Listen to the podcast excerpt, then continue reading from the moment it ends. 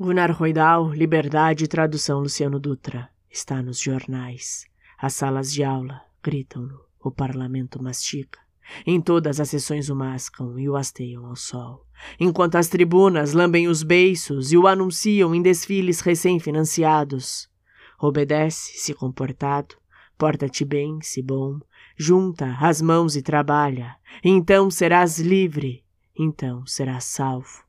E da rádio derrama-se diariamente, na bebida matinal, nos dentes cariados, na inocência juvenil e nas velhas ressacas. O auditor faz que sim com a cabeça, enquanto corrige o próximo investimento. O acionista boceja, enquanto assina cheques para os necessitados do mundo.